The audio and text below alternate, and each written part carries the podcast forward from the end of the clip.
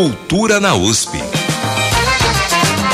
A melhor programação cultural que a USP oferece para você.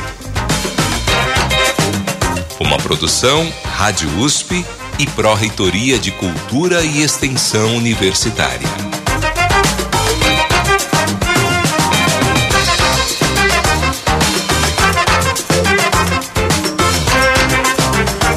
Tarde, começa agora mais uma edição do Cultura na USP. Estamos juntos todas as quintas-feiras aqui na Rádio USP, trazendo o melhor do que a USP oferece na área cultural, com agenda, entrevistas, bastidores e curiosidades de uma programação aberta a todos.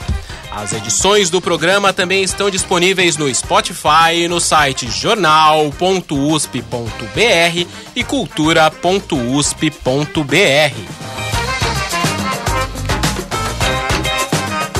Nossos conteúdos e outras dicas também estão todos os dias no Instagram, arroba Cultura na USP. Para falar com a gente, envie sua mensagem para o e-mail ouvinte@usp.br ou pelo WhatsApp 11 26480472. Repetindo, ouvinte@usp.br ou WhatsApp 11 26480472. Eu sou Elcio Silva e fico com vocês na próxima hora.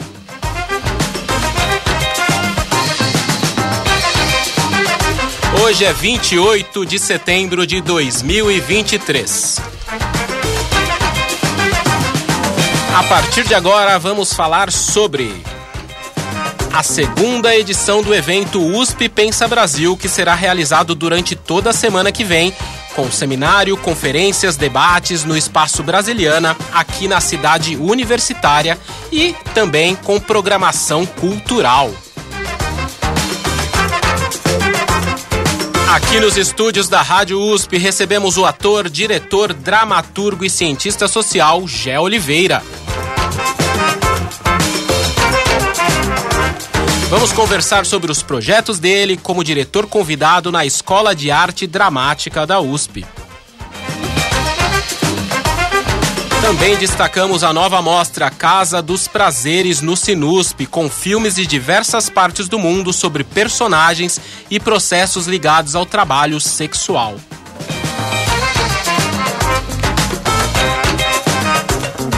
A Orquestra Sinfônica da USP encerra a semana Camargo Guarnieri com a obra e o legado artístico do compositor e primeiro regente da OSUSP. Tem ainda as apresentações do Coralusp amanhã no Sesc Interlagos e no domingo na Igreja da Paz, na Chácara Santo Antônio, também na zona sul da capital. E no Centro Maria Antônia, mais uma aula concerto do ciclo de música medieval e barroca, hoje a partir das 5 da tarde, com entrada grátis. Já o Centro de Preservação Cultural, CPC Casa de Dona Yaya, recebe até amanhã as inscrições gratuitas para o curso A Memória dos Esquecidos, os Excluídos da História. Tudo isso agora aqui no Cultura na USP. Cultura na USP. A melhor programação cultural que a USP oferece para você. Vamos dar as boas-vindas ao nosso convidado de hoje. Gé Oliveira é ator, diretor e dramaturgo e cientista social formado pela USP. Atualmente atua como diretor convidado na Escola de Arte Dramática, a EAD. É autor de oito peças encenadas. Recebeu o prêmio APCA de melhor direção em 2019 pelo espetáculo Gota d'Água Preta, em que também atua. Fundou em 2008 o Coletivo Negro e contribuiu artisticamente com diversos grupos como Núcleo Bartolomeu de Depoimentos, Coletivo Labirinto, Companhia do Miolo, a Companhia dos Inventivos e a Companhia Ponto de Fiandeiras. Boa tarde, Gé Oliveira. Boa tarde, Elcio. Boa tarde a todas as pessoas que estão ouvindo a gente. Uma alegria imensa estar aqui com você. Gé, antes de começar a nossa conversa, vamos saber mais sobre a segunda edição do USP Pensa Brasil, que será realizada semana que vem a partir de segunda-feira e até segue até sexta-feira. O tema central do seminário vai tratar da produção do comum numa sociedade fraturada. A vice-reitora da USP, professora Maria Arminda do Nascimento Arruda, é coordenadora geral e idealizadora do evento. Ela lembra que essa segunda edição acontece em um contexto diferente do país. Vamos ouvir? No ano passado, nós estávamos imersos numa crise muito séria e, portanto, o USP Pensa Brasil ele teve um sentido de debater as questões mais graves desse país naquela conjuntura e pensar como poderíamos equacionar visões a respeito da nossa crise. É claro que no conjunto o USP Pensa Brasil representa o diálogo da universidade para fora com os organismos sociais e isso pautou e marcou o debate do ano passado. Este ano a conjuntura é diferente. Não é que os nossos problemas tenham sido resolvidos, mas nós não estamos vivendo aquela conjuntura agônica que era a daquele momento pré-eleições em 2022. Agora, em 2023, o que marca o USP Pensa Brasil é não só uma reflexão sobre o Brasil, mas uma temática em que envolve a dinâmica do mundo contemporâneo. São diversos temas na programação de conferências e debates. As atividades são gratuitas e abertas a todos os interessados. A vice-reitora destaca que as reflexões envolvem diversas áreas. Isso é tratado na produção literária, na produção da cultura, pensar o problema do, do, desenvolvimento sustentável. Esse é um tema brasileiro, certamente, mas ele é um, é um tema mundial. Pensar também a questão do Estado laico, isso no Brasil, mas nós temos uma dinâmica política no mundo em que essa separação do que sejam as instituições do Estado e a religião também está muito tênue, muito arrefecida, haja vista os diferentes fundamentalismos no mundo e como é que eles estão presentes na organização das instituições do Estado. E a questão central da distribuição de renda, que volta a enfrentar o problema da desigualdade social, que se no Brasil essa desigualdade é aguda e obscena, ela é fruto também do mundo global. O USP Pensa Brasil será realizado de 2 a 6 de outubro no Espaço Brasiliana, que fica na Rua da Biblioteca, aqui na cidade universitária. A programação cultural também conta com sessões especiais do Sinusp, concertos do Coralusp e da Orquestra Sinfônica da USP, além de um espetáculo de dança no Teatro da USP no Centro Cultural Camargo Guarnieri. A agenda completa e mais informações estão disponíveis em pensabrasil.usp.br. Então é só acessar o site pensabrasil.usp.br. Cultura na USP. E antes de começarmos a falar sobre o trabalho que está sendo realizado na Escola de Arte Dramática da USP, a EAD, eu estou conversando aqui com Gé Oliveira, nosso convidado, e eu vou pedir para o Gé contar para o nosso ouvinte o que o levou a enveredar pela arte. Poxa, é sempre bom repensar né, o, os caminhos e o passado.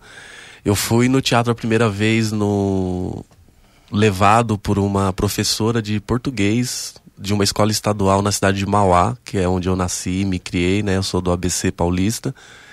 E a montagem era um Morte e Vida Severina. E como eu já fazia parte do movimento hip hop na época, a rima do texto me chamou a atenção porque me lembrou um rap. E eu fiquei muito impactado com aquilo e senti vontade de, de interagir de outras maneiras com, com, aquela, com aquele espetáculo e me interessei em começar a fazer teatro. E aí comecei a fazer teatro amador lá, lá em Mauá, fiquei muito tempo fazendo teatro amador e aí não, não saí mais desde então. E isso foi em 1998. E tô nessa caminhada até agora. Gé Oliveira, você foi convidado pela direção da Escola de Arte Dramática para dirigir a turma 73 em um processo de criação de espetáculo. Como foi esse convite? Poxa, foi um convite bem especial e, oportuno.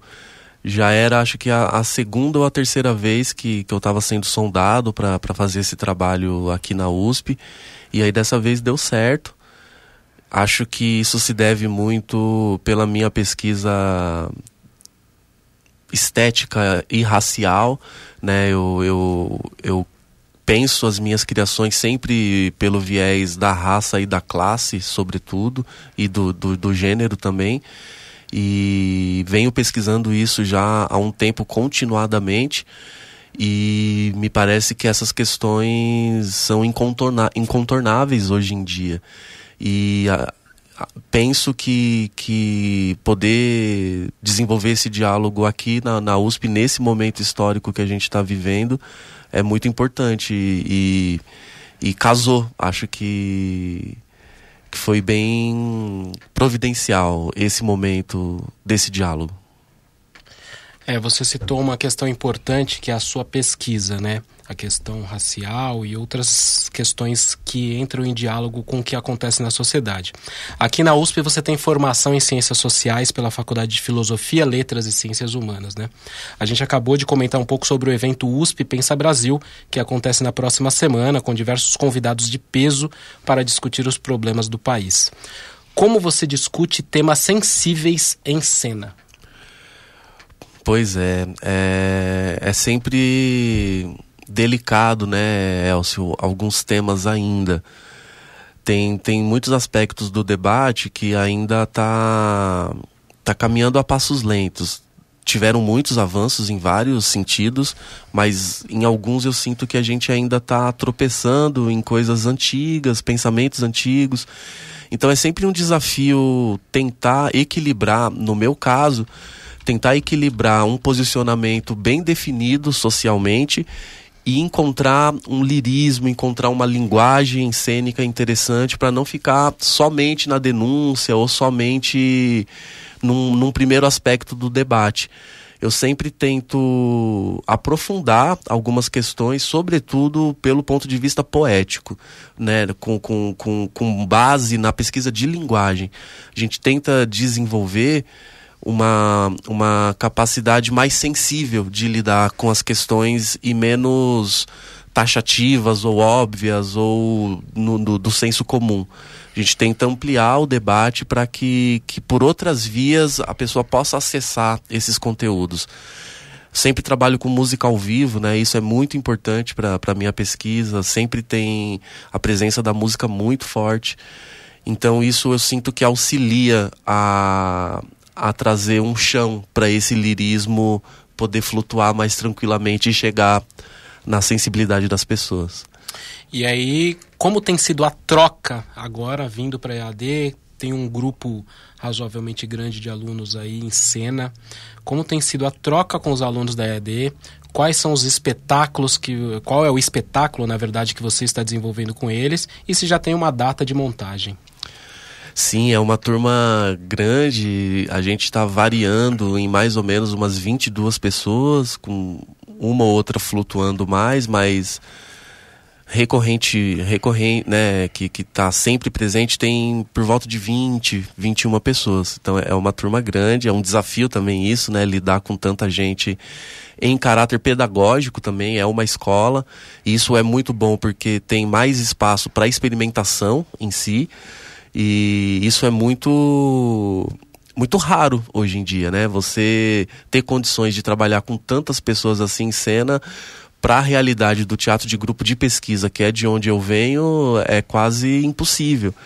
Sobretudo porque é muito caro, né, lidar com muitas pessoas profissionalmente.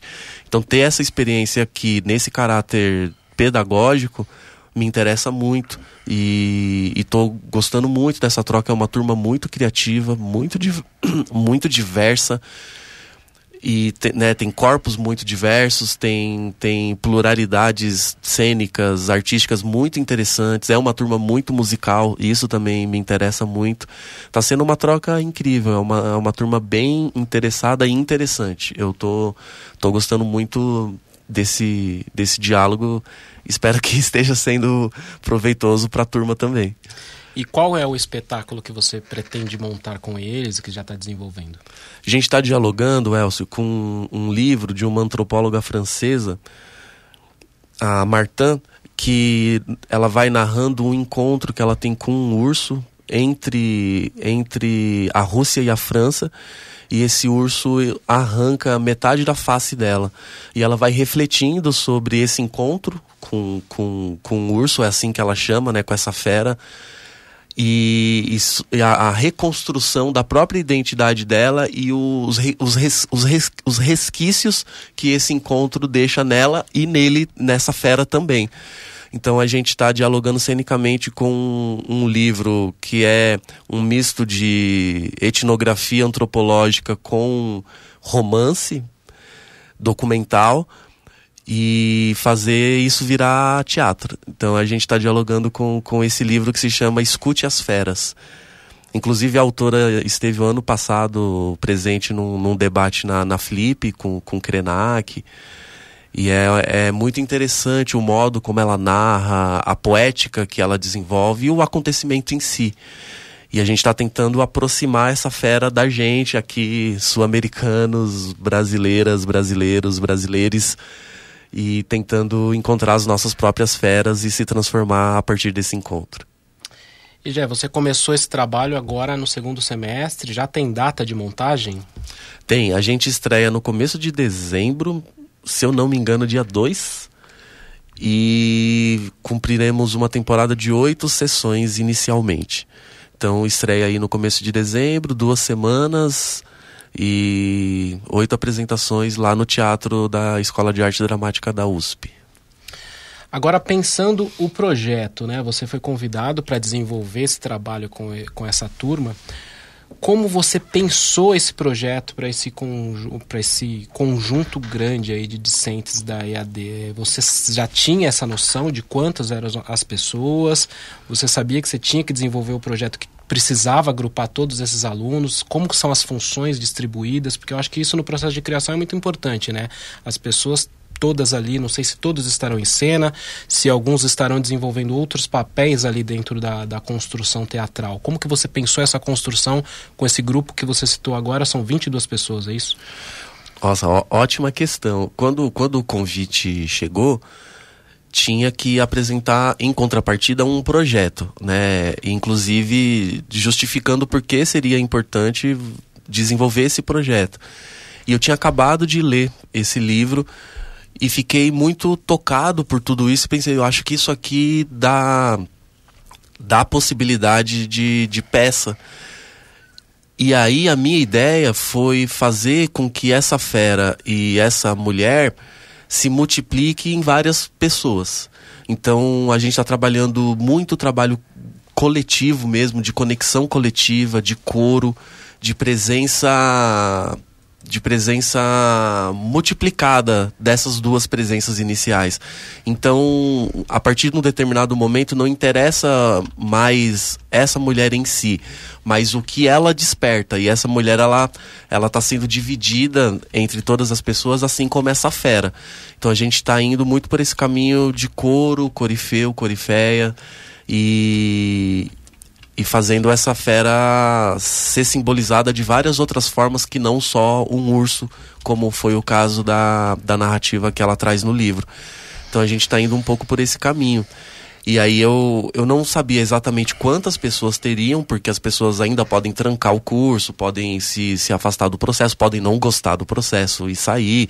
São vários fatores que podem influenciar mas acho que agora estabilizou em realmente 20, 22 pessoas.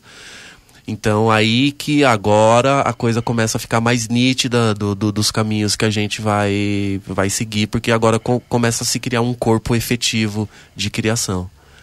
E aí, essas pessoas têm funções definidas agora nesse processo? Ou você ainda vai iniciar essa parte de definir as funções? Como estão em cena? Como estão na parte técnica? Sobretudo, são, são pessoas da cena. Tá todo mundo em cena, todo mundo vai atuar e, e, as pessoas que têm mais familiaridade com a música vão também tocar, vão compor, vão auxiliar em outras funções como figurino e luz, mas a função primordial é estar em cena. E a gente está indo por um caminho que eu intuo que as pessoas vão ficar em cena o tempo inteiro. Ninguém vai sair de cena em nenhum momento. Até quando você não está no foco da cena, você está em cena, apoiando a cena ou de um modo coletivo, de coro, ou ali sustentando o que a gente chama de energia da cena para quando chegar o seu momento você tá tá ali a, a postos, né? Agora me diga uma coisa, esse espetáculo, pelo que você está me falando, é uma reconstrução da própria identidade das pessoas ali, né? Você vai estar tá trabalhando com um tema em que a, a, reflexão da autora ela se reconstruiu o tempo todo. Isso você consegue trabalhar com diversas vozes, diversos rostos ali em cena? Esse está sendo o, o caminho que a gente está trilhando e que está se configurando como muito potente. Porque como a universidade mudou muito, felizmente, da época que eu entrei na graduação, por exemplo, os corpos, os corpos negros como o meu é, eram muito diluídos né, no, no corpo discente. Eu cansei de fazer matérias na, na, nas ciências sociais em que eu era o único aluno negro presente. E, e eu entrei aqui em 2013. Em 10 anos, a universidade mudou muito. Tem muitos outros corpos que, que comumente não frequentavam esse espaço. E isso está presente na turma. Então a gente está lidando com, com esses corpos também nessa ressignificação identitária e de pertencimento e dessa transformação dessa possibilidade de, de, de, reconstrução de uma presença no mundo, que é o que o, o livro propõe em algum lugar. Ela se transforma a partir desse encontro, ela diz que a fera também se transforma dentro de uns conceitos antropológicos de perspectivismo, de animismo. Ela diz que ela virou um pouco a fera e a fera virou um pouco ela a partir desse encontro. Então a gente está tá, tá intuindo essa potência de caminho, dessa possibilidade de reflexão desses próprios corpos diversos que hoje se encontram nessa turma 73 da IAD. Muito legal, Gé. A gente vai fazer uma pequena pausa agora no nosso bate-papo para conferir a programação musical deste final de semana. Os últimos dias da semana, Camargo Guarnieri com apresentações gratuitas hoje, amanhã e também no sábado aqui na cidade universitária. A jornalista Bianca Kirkleves que tem os detalhes. Olá, Bianca. Olá, Elcio e ouvintes do Cultura na USP. Depois de cinco dias de programação intensa, a semana Camargo Guarnieri da OSUSP vai se aproximando do fim, mas ainda não acabou. Amanhã, sexta-feira, dia 29 de setembro, teremos apresentações de dois grupos especiais. Às 12h30, o Quarteto São Paulo Chamber Soloists vai fazer uma apresentação repleta de brasilidades ouviremos composições de Nepomuceno, Villani Cortez, Radamés Guignatali e, ao final, o quarteto de cordas número 2 do próprio Camargo Guarnieri. Às 20 horas, vai ter a apresentação da OCAM, Orquestra de Câmara da ECA USP, com regência do maestro André Bachur. O programa destaca duas obras inventivas de Camargo Guarnieri, a abertura concertante e o concerto para cordas e percussão. No programa ainda ouviremos obras de Kilsa Sete e Lina Pires de Campos, compositoras que foram alunas de Camargo Guarnieri, e também uma música de Charles Queclan, que foi professor de Guarnieri em Paris.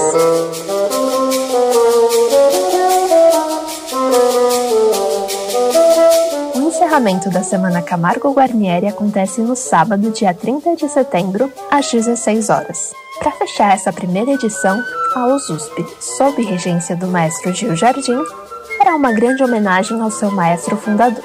Um dos destaques é a apresentação da famosa Dança Negra, obra emblemática que inspirou os sinais sonoros do nosso centro cultural.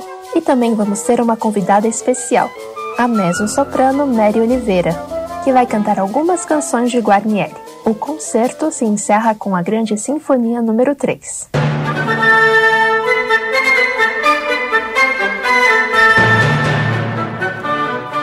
As apresentações são gratuitas e ocorrem no Centro Cultural Camargo Guarnieri, localizado na Rua do Anfiteatro 109, Campus Butantã da USP.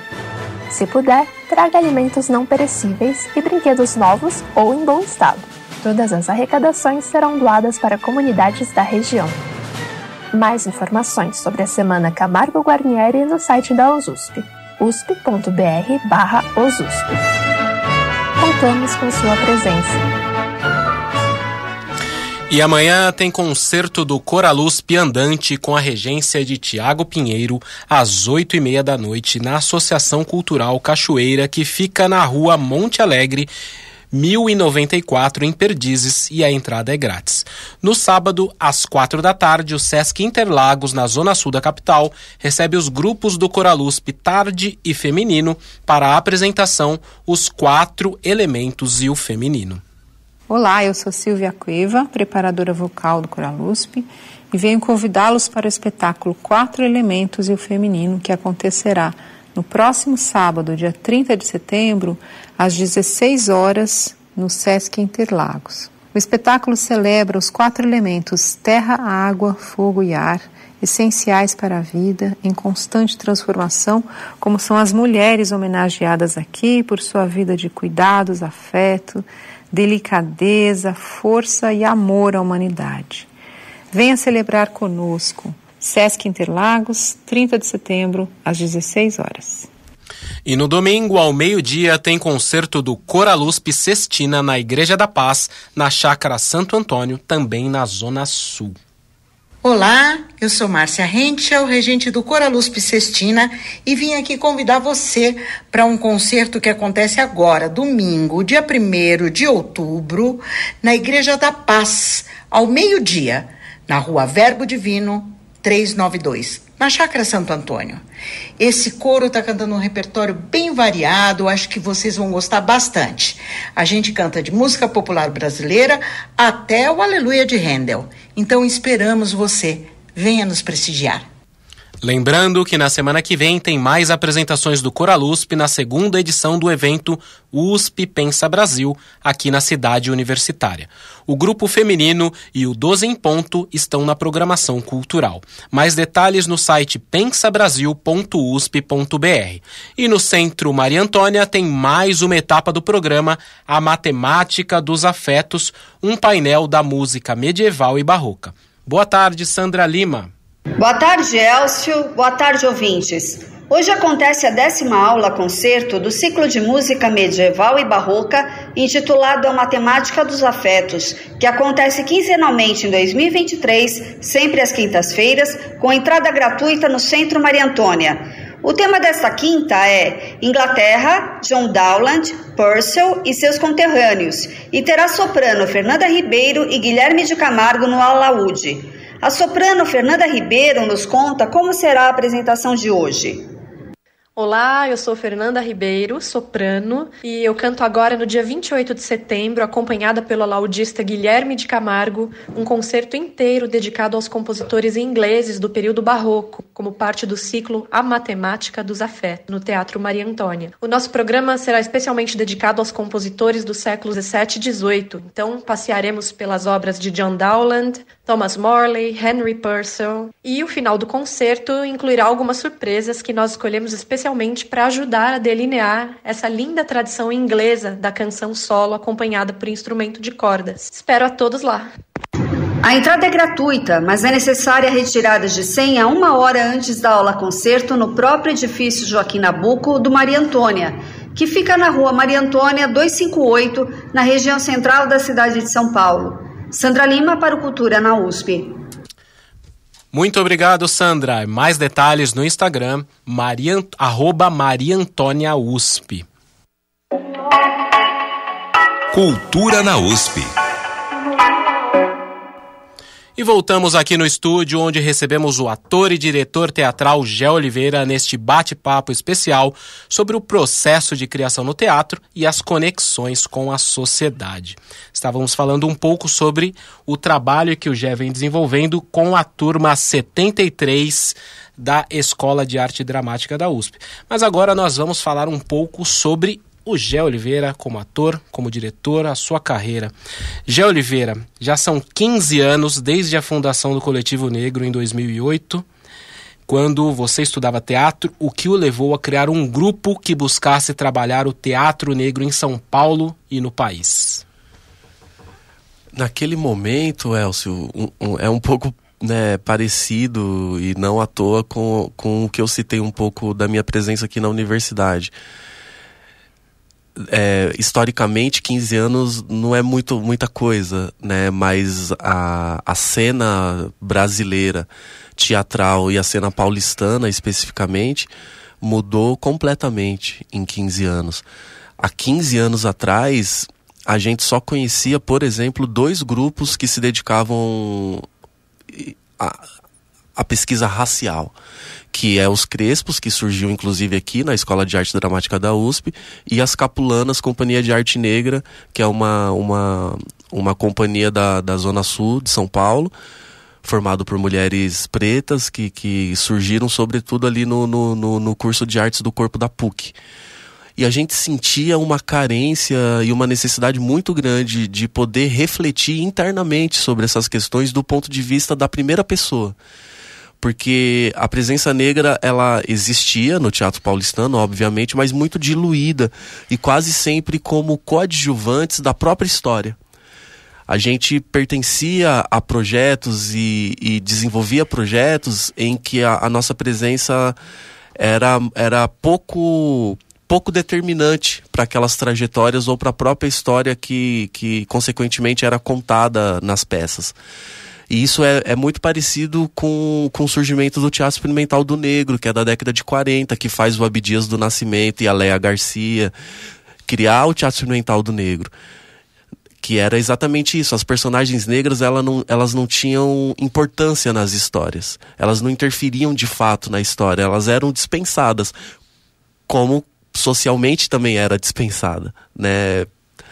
Se a gente for pensar historicamente a presença negra pós abolição. Então, assustadoramente, é, esse contexto tinha mudado muito pouco na nossa interpretação da década de 40 até o começo de, do, de 2000. E aí a gente sentiu a necessidade de se reunir coletivamente para poder transformar minimamente esse cenário que a gente encontrava na cidade de São Paulo. E isso hoje está espalhado pelo país. É impossível contar quantos grupos que se dedicam à pesquisa racial hoje na cidade de São Paulo. É, é, outra cena inédita na história do teatro brasileiro. Isso nunca aconteceu na história do teatro brasileiro. E isso é muito importante. Ogé, certa vez você me disse que em um espetáculo, quando não há uma rubrica de que aquele ator é negro, colocam um branco para fazer o papel. Como tem sido os avanços com relação a isso? Ah, tem sido muitos, Elcio.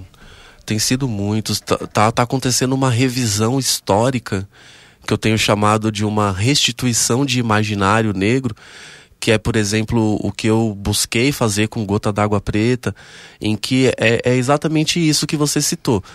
É, obviamente aquele espetáculo ele foi criado dentro de, uma, de um contexto histórico e dentro de um meio de produção em que privilegiava a, as pessoas que produziam aquele espetáculo.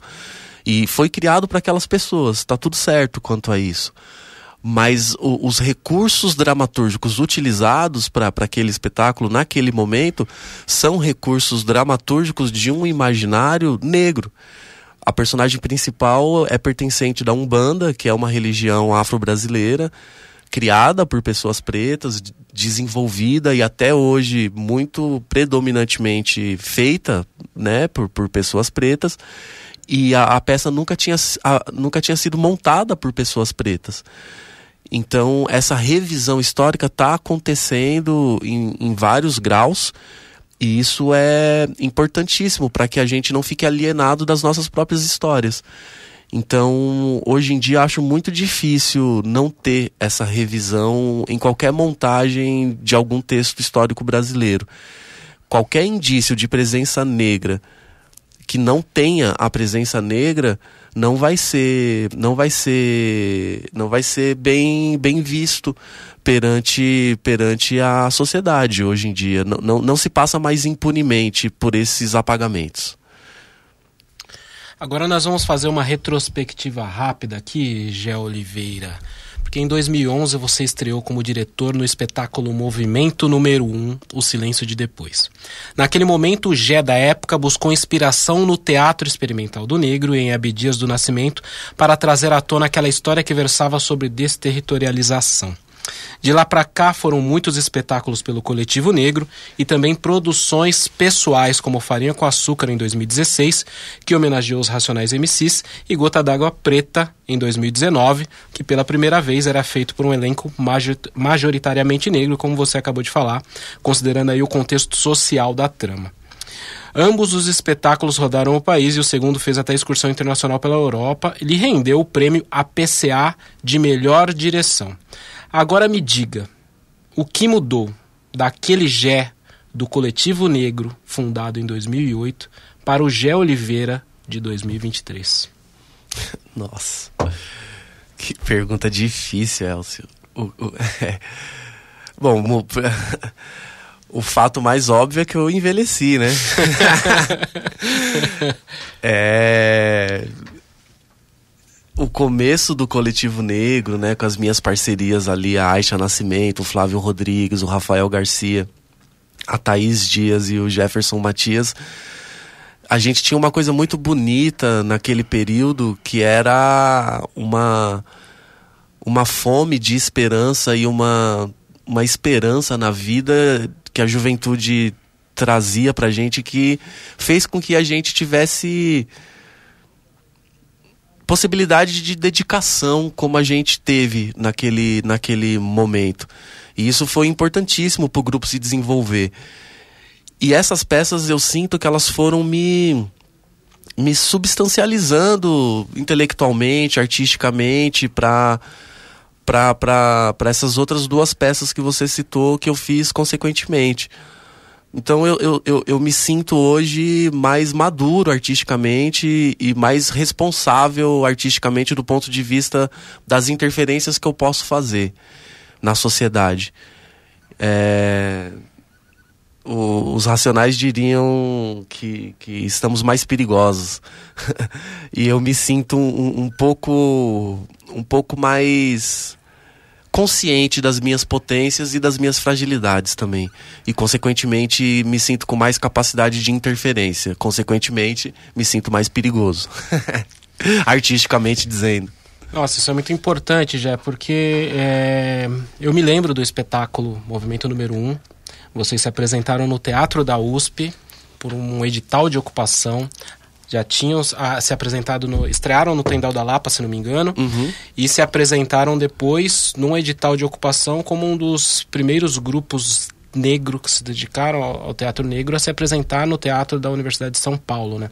Como foi essa experiência de ter esse fomento, no, no caso de, de ocupar um espaço tão importante para o teatro, que é o Teatro da USP, ali na Maria Antônia, e trazendo aí toda essa discussão de desterritorialização dos corpos negros, aqueles personagens eram super potentes, trazendo um pouco dessa discussão, né, nesse espetáculo para quem não, não teve oportunidade de ver, é uma linha férrea, né, que vai tirar várias pessoas ali das suas casas e essas pessoas ficam ali sem saber o que fazer e lutam contra isso. Então conta um pouco como foi ter esse espetáculo no Teatro da USP naquela época que vocês estavam iniciando com o Coletivo Negro. É, memória boa, hein, Elcio? Foi muito importante é, ocupar aquele espaço, né? A gente ficou em cartaz um tempão lá e a peça foi amadurecendo também, consequentemente, a essa temporada. Foi. Pra gente era tudo muito novo. Se deslocar. A gente era basicamente ali do ABC, aí ficar em cartaz em São Paulo, assim, num, num espaço mais central, porque a gente criou a peça toda no Tendal da Lapa, que é um espaço bem alternativo, e isso foi muito importante para a dramaturgia da peça, como você citou, a, essa questão da, da linha férrea surgiu no processo por conta que os ensaios eram cortados pelo trem de 20 a 20 minutos. E a gente teve a ideia, foi o meu primeiro texto de teatro que, que, que eu desenvolvi. E aí, dramaturgicamente, a gente incluiu o trem na história. E esse diálogo com o espaço era muito forte ali no Tendal da Lapa, porque quando as pessoas iam entendendo que tudo aquilo estava acontecendo por conta do trem, a, o espaço ganhava uma dramaturgia outra dentro do, da peça. E o desafio foi também levar esse trem para lugares que não tinham trem, né? Como, por exemplo, o TUSP. E a peça foi ganhando outras camadas a partir desse momento. E para a gente foi muito importante do ponto de vista do acesso, da, da legitimidade dos pares. A gente foi começando a ganhar respeito dos nossos pares pela, pelo trabalho de linguagem que a gente vinha, vinha desenvolvendo, apesar da resistência, num primeiro momento, de algumas pessoas com relação à pesquisa racial. No, num primeiro momento, as pessoas não entendiam muito por quê que, que só tinha pessoas pretas no grupo naquele momento. Achavam que isso era, era uma, uma exclusão muito forte. E a gente entendia que era necessário passar por isso naquele momento de discutir internamente as questões somente com pessoas que tinham a pele preta. Então, tudo isso foi legitimando a gente do, do ponto de vista do, do acesso mesmo. E foi, foi muito importante para a obra se desenvolver.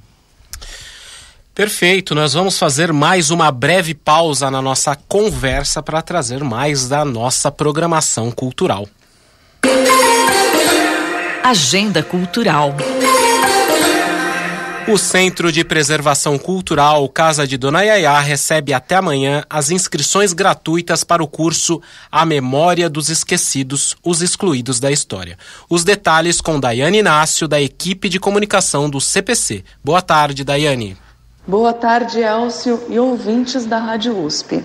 O Centro de Preservação Cultural da Universidade está com inscrições abertas para o próximo curso de difusão da casa, cujo tema é A Memória dos Esquecidos, os Excluídos da História, que ocorrerá de 2 de outubro a 6 de novembro, sempre às segundas-feiras, aqui na casa de Dona Yaya, sede do CPC. As aulas têm como objetivo compreender as relações entre memória, história e esquecimento de alguns grupos de pessoas que foram silenciados, bem como assimilar o papel das relações de poder com a memória material e imaterial, relacionar os campos da arquitetura, do urbanismo e do patrimônio em suas mais diversas formas e estimular o questionamento sobre o papel da sociedade na preservação da memória. O curso é presencial com carga horária total de 10 horas. São 30 vagas. As inscrições gratuitas devem ser feitas até amanhã. O formulário está disponível em usp.br/cpc. A Daiane tem mais informações também sobre o domingo na Iaiá. Para finalizar a semana, no próximo domingo, abrindo o mês de outubro, a casa estará aberta para a visitação das 10 às 13 horas, com a exposição Yaya, Cotidiano, Feminismo, Doença e Riqueza, com informações sobre este lugar de memória e patrimônio cultural de São Paulo, que é a casa de Dona Yaya e a história de vida de Sebastiana de Melo Freire, antiga moradora. Estamos localizados no bairro do Bexiga, a entrada é gratuita e será um imenso prazer recebê-los. Até lá! É, o endereço da Casa de Dona Yaya, Centro de Preservação Cultural da USP, é na Rua Major Diogo 353, na Bela Vista, região central de São Paulo. E tem nova mostra do cinema da USP. O jornalista Fábio Rubira tem os detalhes. Boa tarde, Fábio. Sinuspe. Boa tarde, Elcio e ouvintes. O Sinusp deu início nesta semana a uma nova mostra, Casa dos Prazeres. São 13 filmes com foco nos processos e personagens ligados ao trabalho sexual, O tema, segundo a curadoria, ocupa um centro caloroso de debate, protesto e contradição, e por isso provoca pessoas das mais diversas correntes políticas e filosóficas. Hoje, às quatro da tarde, no Centro Cultural Camargo Guarnieri, aqui na cidade universitária, tem o Expresso de Xangai, com a personagem de Marlene Dietrich reencontrando um antigo amor a bordo do famoso trem.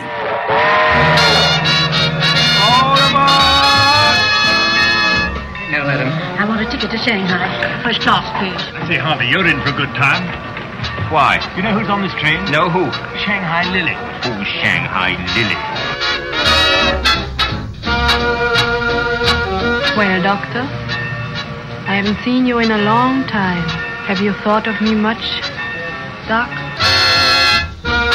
Amanhã, sexta-feira, são mais duas sessões no Camargo Guarnieri. Às quatro da tarde tem Tangerina, produção norte-americana de 2015, filmada inteiramente com três iPhones. Às sete da noite é a vez de Macho Dancer, produção do cineasta filipino Lino Broca de 1988, que foi pesadamente censurada pelas autoridades da época. 3, 4, Parang nga, hindi mo practice ah. 6, 7, 8. Mga ilang counts yung ganito? Yung ganito pa? Ah, teka. Apat. 1, 2, 3, 4, 5, 6, 7, 8. Noel! Oh, ganyan nga. Oh. A programação segue no sábado e no domingo no Centro Maria Antônia, na região central da capital, também com entrada grátis.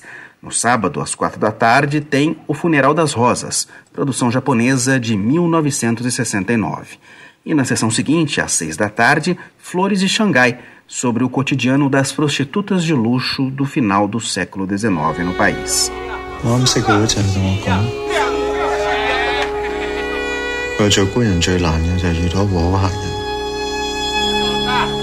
而家撞到我，最后会身害人嘅都唔做。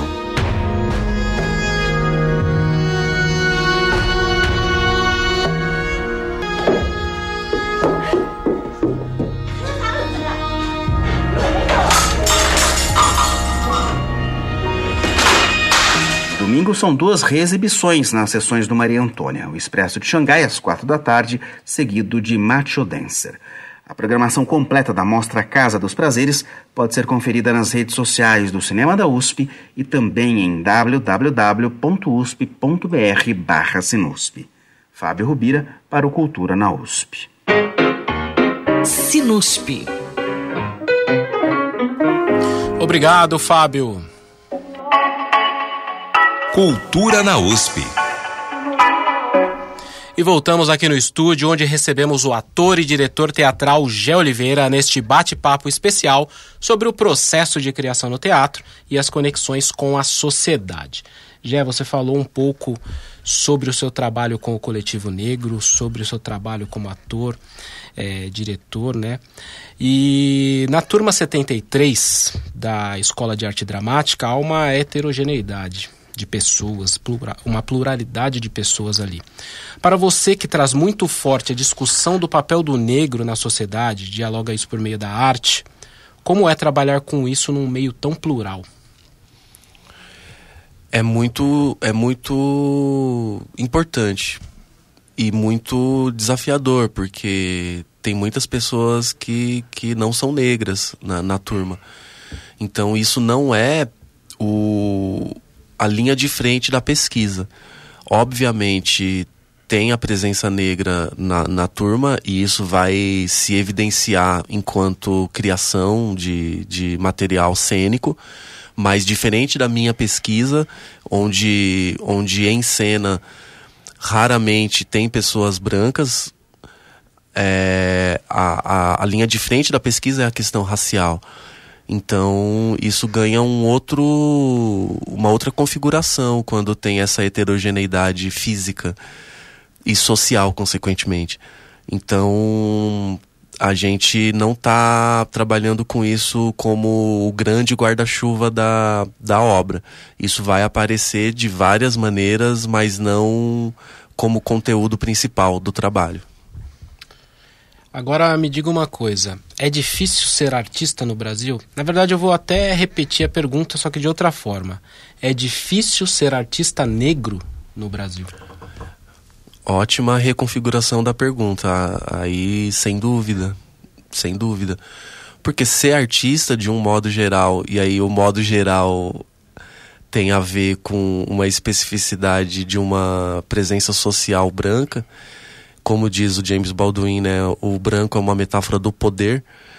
É, eu sinto que para que essas pessoas que têm condições econômicas de se construir artisticamente é relativamente fácil.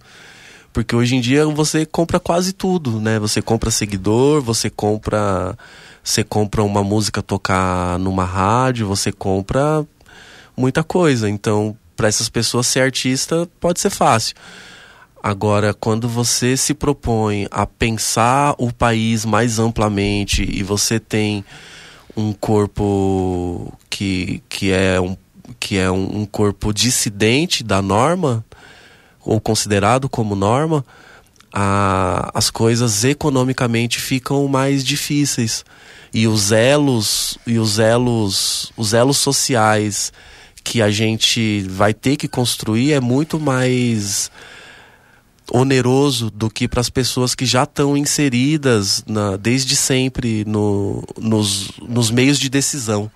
A gente ainda está muito apartado dos meios de decisão. E isso implica completamente na sua construção artística.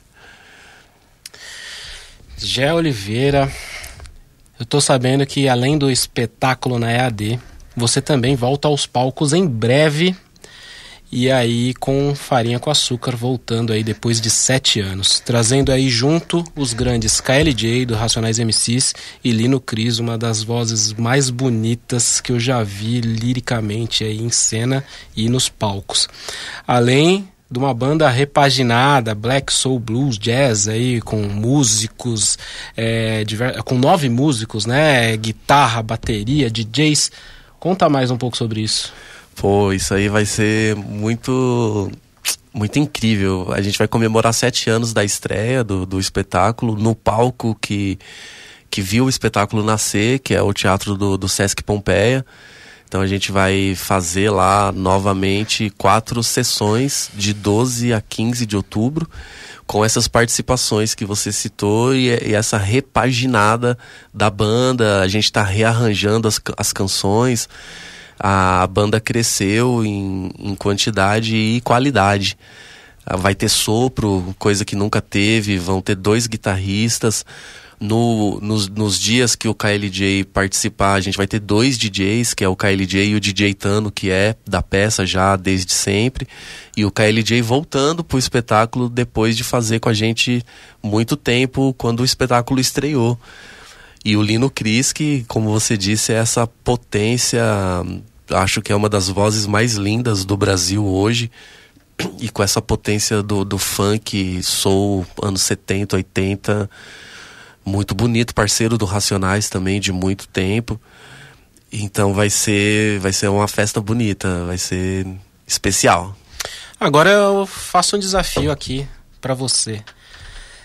Você consegue mostrar aí para o nosso ouvinte um pouco dessa do espetáculo? Traz aí alguma cena aqui pra gente? Opa! Lembrar aqui uma, uma partezinha. Ah, o espetáculo tem essa trajetória, né, Elcio? Ele vai da morte para vida. Ele reflete no primeiro ato sobre essa essa, essas mortes prematuras que a juventude negra enfrenta, né, durante já muito tempo no país. Mas tudo isso para chegar na vida. A gente acredita que a vida precisa acontecer antes da morte. Isso pode parecer eufemismo, mas para alguns corpos não é. Então eu vou falar um pouco dessa parte desse poema, desse, desse primeiro ato. A morte veio e levou muito da gente com ela.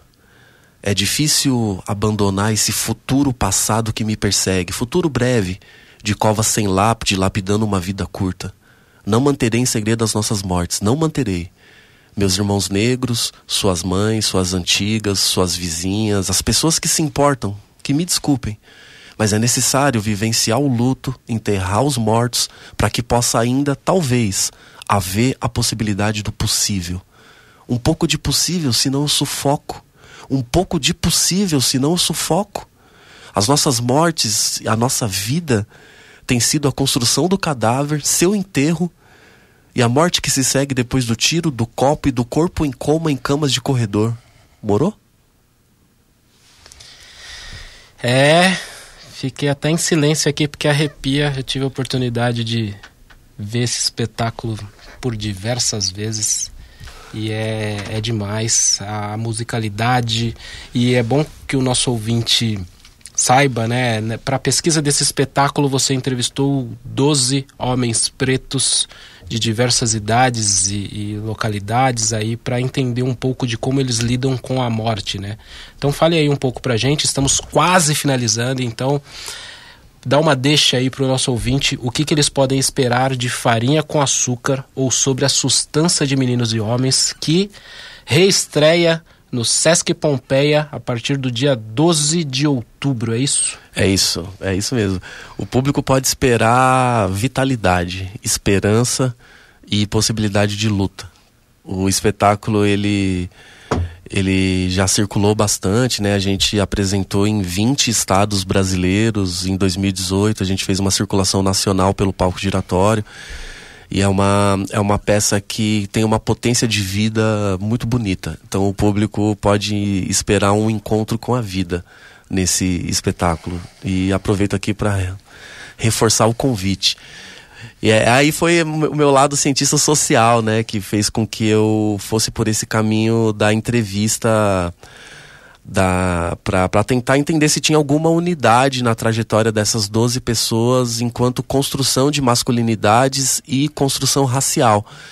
E por isso também veio a reboque a, a questão com racionais, porque essas pessoas citaram que para a construção racial dela, pelo menos umas oito dessas doze pessoas, o Racionais foi o principal disparador de uma consciência racial e social.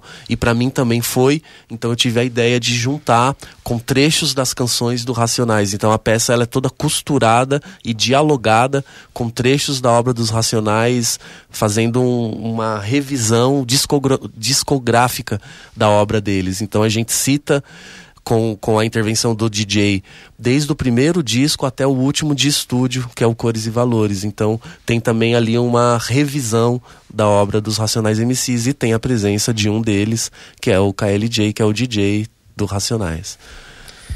Demais! Chegamos ao fim dessa entrevista. Infelizmente, não temos mais tempo. Agradeço demais a sua presença, de Oliveira. É, reencontrar você aqui nesse estúdio depois de algum tempo sem poder bater um papo com você foi muito legal. E conhecer um pouco desse trabalho que você vem desenvolvendo aí na direção e na montagem do espetáculo para a turma 73 da Escola de Arte Dramática da USP, além de sua carreira como ator e diretor. Muito obrigado, Jean Oliveira. Eu que agradeço, Elcio, e agradeço as pessoas que estiveram com a gente nesse, nessa horinha agradável que eu passei aqui. Agradeço muito mesmo o respeito e o carinho que você tem com o meu trabalho e agradeço a Rádio USP pelo convite. É isso, estamos finalizando mais uma edição do programa Cultura na USP. Agradecemos a audiência de vocês e esperamos que aproveitem muito as nossas dicas de hoje. Se você perdeu alguma informação, essas e outras notícias estão disponíveis em cultura.usp.br e no Instagram, arroba Cultura na USP. Todos os nossos programas estão disponíveis também no Spotify para você ouvir quando quiser e compartilhar com os amigos.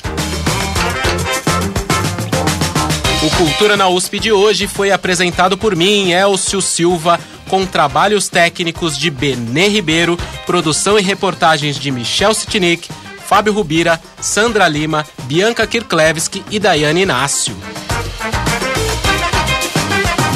Nos encontramos novamente ao meio-dia na próxima quinta-feira com mais novidades aqui na Rádio USP. Você ouviu Cultura na USP. A melhor programação cultural que a USP oferece para você. Uma produção Rádio USP e Pró-Reitoria de Cultura e Extensão Universitária. Cultura na USP.